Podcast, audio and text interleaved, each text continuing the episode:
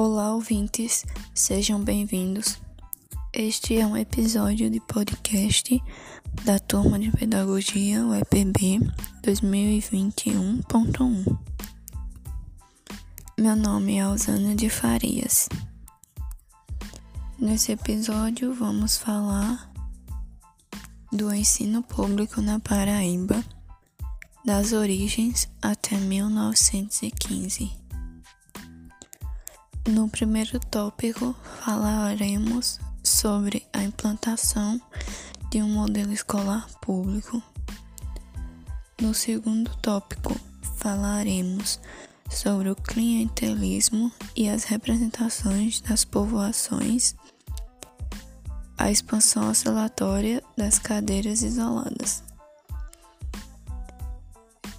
Como terceiro ponto, falaremos sobre a precária remuneração do professorado, um problema tão antigo quanto atual. E como terceiro ponto, falaremos sobre a participação dos municípios na expansão oscilatória das cadeiras isoladas. Inicialmente, falaremos sobre a implantação de um modelo escolar público. A referência conhecida sobre o início da escolarização pública e não dirigida por religiosos na Paraíba remonta ao ano de 1766, quando o Marquês de Pombal criou, mediante a Carta Régia de 17 de abril daquele mesmo ano, uma cadeira de latim, só provida, no entanto, em 12 de novembro de 1783, pelo professor João Adolfo, que percebia um ordenado de 300 mil réis. Abre parêntese, Mélio, 1956, fecha parênteses. E foi a partir de então que iniciou-se na Paraíba a implantação de um modelo de organização escolar que predominou nos períodos colonial e imperial e perdurou até as primeiras décadas da República Velha. É precisamente esse longo período que foi denominado Era das Cadeiras Isoladas.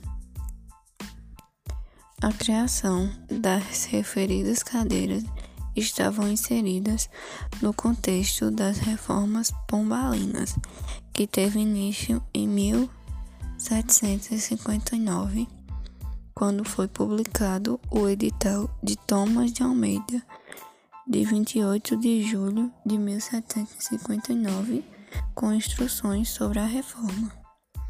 Contudo, o modelo implantado por Pombal pautava-se por uma concepção iluminista de instrução, que foi inspirada na obra de abre parêntese, Luiz Antônio Verney, fecha parênteses, um dos mais importantes ideólogos do iluminismo português.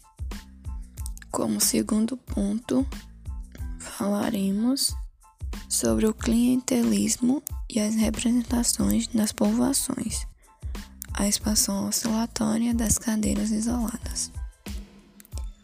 No final dos anos 30, a Paraíba do Norte sofreu os reflexos do centralismo, quando os liberais perderam espaço político.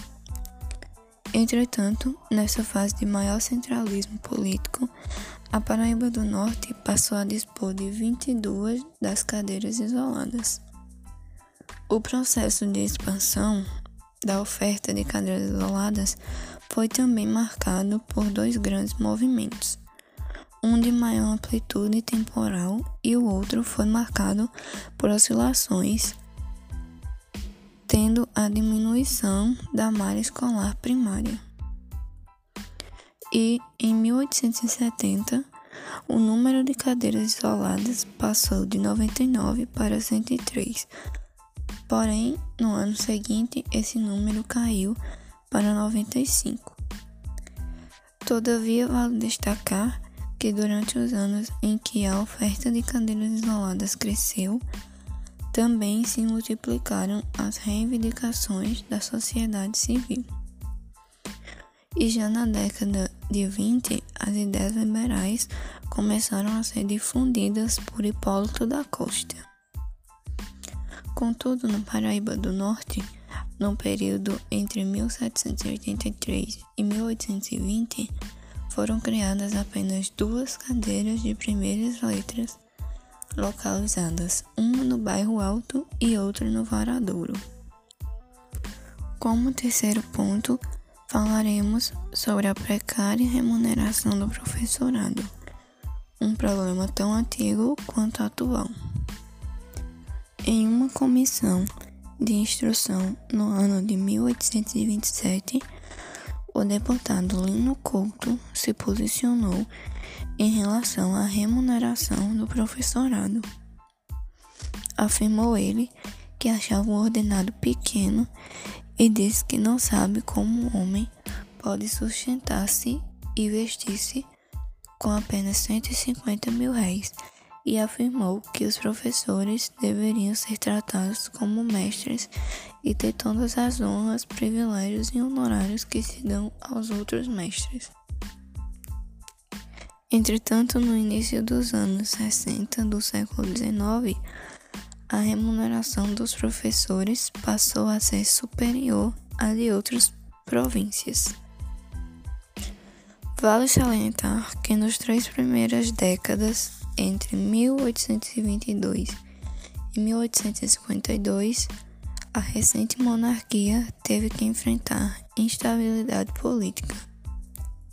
Segundo Paim, abre parênteses, 1998, fecha parênteses, a nação quase só sobrou e, em vez de ser consolidada a unidade nacional, correu o risco de consumar-se a separação de partes importantes do país, no sul, no nordeste e no norte.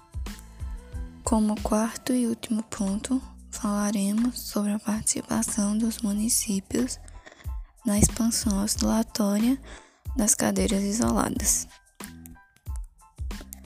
Tanto as escolas estaduais quanto as municipais funcionavam em casas alugadas, mas nos municípios de Guarabira, Alagoa Grande e Alagoa Nova, prédios especificamente destinados a abrigar escolas já estavam sendo construídos.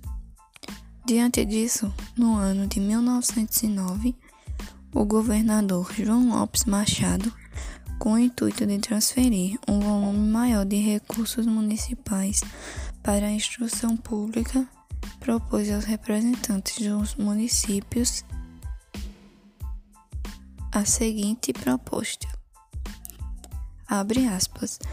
À medida que um município tiver um prédio escolar construído segundo o tipo arquitetônico adaptado, o governo do estado dar-lhe-á um grupo escolar em substituição às escolas isoladas, incumbendo-se da manutenção do mesmo.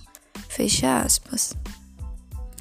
Concluindo, vamos comentar que pode-se observar, quanto ao processo de implantação dos estabelecimentos de ensino, que um dos principais motivos foi a necessidade de criar ofertas e acessos ao ensino público. Também não podemos deixar de ponderar que a expansão e interiorização dos estabelecimentos de ensino principalmente os públicos, nos indica a importância de, de começar a adquirir este nível de ensino no âmbito da sociedade paraibana. Gostaria de destacar que, como base para esse podcast, usei a tese de doutorado de Antônio Carlos Ferreira Pinheiro, defendido no ano de 2001 na Unicamp e como referências Roger Chartier, a história cultural entre práticas e apresentações. Os comentários que fizemos sobre Chartier foram desenvolvidos a partir da leitura de Pinheiro. Agradecemos aos ouvintes pela atenção e animamos que ouçam os outros episódios de podcast da turma da UEPB 2021.1.